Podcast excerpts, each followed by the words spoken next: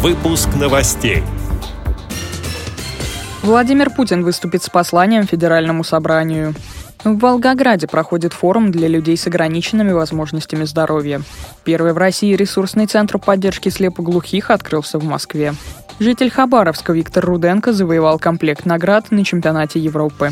Далее об этом подробнее из студии Дарья Ефремова. Здравствуйте. Владимир Путин завтра, 3 декабря, выступит в Кремле с посланием Федеральному собранию. Трансляция начнется в 12 часов по московскому времени, говорится на сайте РИА Новости. Послание президента России Федеральному собранию – это программный политико-правовой документ, выражающий видение главой государства стратегических направлений развития страны на ближайшую перспективу. Ранее российские СМИ отмечали, что в Кремле накануне не стали раскрывать темы предстоящего послания.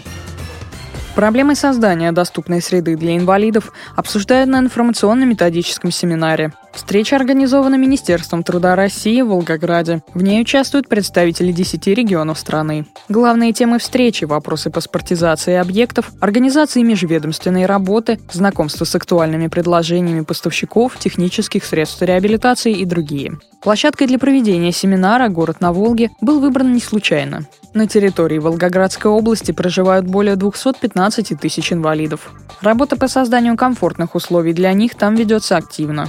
Только в этом году адаптировано 114 социально значимых объектов. Семинар продлится до 4 декабря. В московском Ясеневе открылся первый в России ресурсный центр поддержки слепоглухих.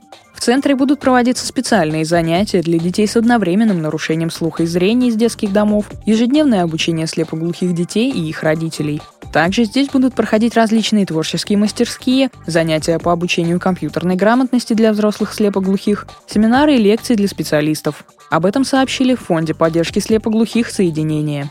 Помещение открывшегося центра оснащено современным медицинским оборудованием, необходимым специалистам для постоянного контроля зрения и слуха, техническими средствами реабилитации и компьютерными классами. Здесь также разместились спортивный зал, сенсорная комната, научная лаборатория, занятия в которых способствуют эффективной адаптации слепоглухих в общество. Инициатива создания центра принадлежит Фонду поддержки слепоглухих «Соединение», который был учрежден в апреле 2014 года решением наблюдательного совета Агентства стратегических инициатив под председательством Владимира Путина.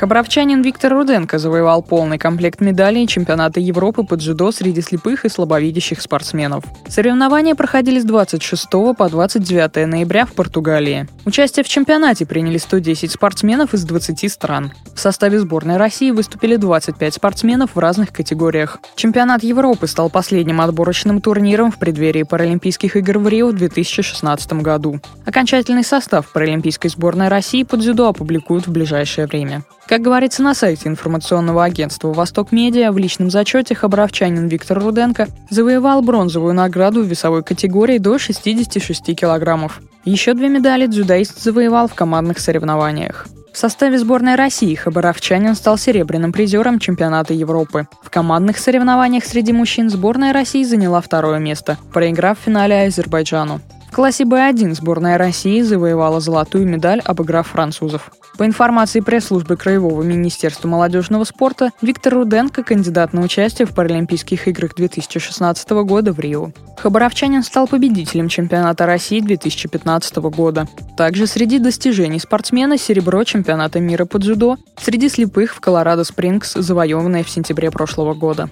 Кроме того, Виктор был участником Паралимпиады в Лондоне в 2012 году. С этими и другими новостями вы можете познакомиться на сайте Радио ВОЗ. Мы будем рады рассказать о событиях в вашем регионе. Пишите нам по адресу новости собака ру. Всего доброго и до встречи!